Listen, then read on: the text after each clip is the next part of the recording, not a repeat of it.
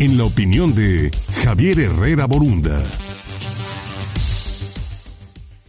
Querido Javier, ¿cómo estás? Muy buen día. Adelante con tu comentario. Buenos días, Luis. Gusto saludarte como cada jueves. La introducción de la caña de azúcar en México se le atribuye a Hernán Cortés, quien en 1524 construyó en el actual municipio de Santiago Tuxtla, Veracruz, el primer trapiche. En casi 500 años, la actividad azucarera ha sido un pilar fundamental de la economía nacional.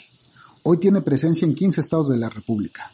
Es la actividad principal en 267 municipios rurales y genera un valor de producción primaria de alrededor de 30 mil millones de pesos. Como resultado de los altos índices de obesidad que sufre nuestro país y que de acuerdo con las autoridades sanitarias ha contribuido al alto grado de mortalidad relacionado con la enfermedad del COVID, se ha iniciado una campaña de estigmatización al uso del azúcar de caña.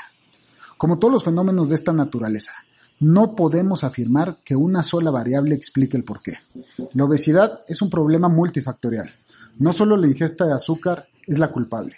Los malos hábitos alimenticios son diversos. Carecemos de una cultura deportiva y nos hacen falta espacios de esparcimiento por mencionar solo algunos factores.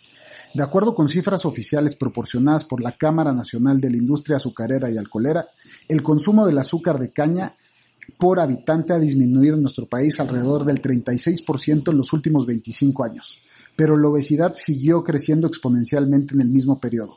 Luego entonces, la caña de azúcar no era el único problema de la ecuación.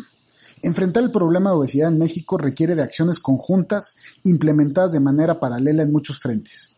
Satanizar el uso del azúcar de caña no resolverá el problema y lo que sí causará, y de manera muy pronta, es afectar a los cerca de 3 millones de mexicanos que viven directamente de la industria agroazucarera del país. Soy Javier Herrera Borunda. Esta fue mi opinión y los dejo con un gran saludo. Muchas gracias. Gracias Javier, que tengas excelente jornada. Nos escuchamos, Dios mediante el próximo, el próximo jueves.